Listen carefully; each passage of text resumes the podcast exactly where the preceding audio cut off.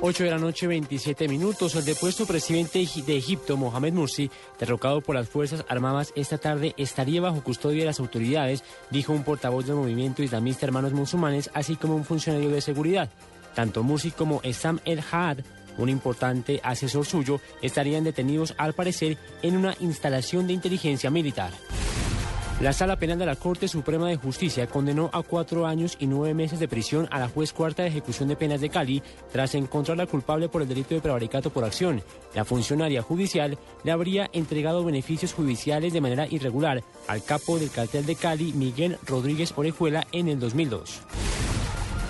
La Comisión de Límites de Plataforma Continental de Naciones Unidas se tomaría de dos a tres años para decidir si amplía o no la plataforma continental de Nicaragua más allá de las 200 millas que tiene sobre el Mar Caribe. Así lo aseguró Norman Miranda, un experto nicaragüense en derecho internacional. Para mañana fue programada la reunión de emergencia de presidentes de la Unión de Naciones Suramericanas, UNASUR. Se realizará en la ciudad boliviana de Cochabamba para abordar el incidente que sufrió el presidente Evo Morales en su traslado aéreo desde Rusia hacia su país. Así lo confirmó la Secretaría de este bloque regional.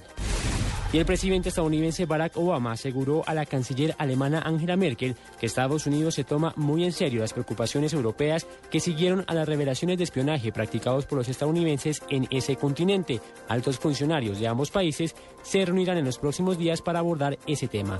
8 de la noche, 29 minutos. Continúen con la nube.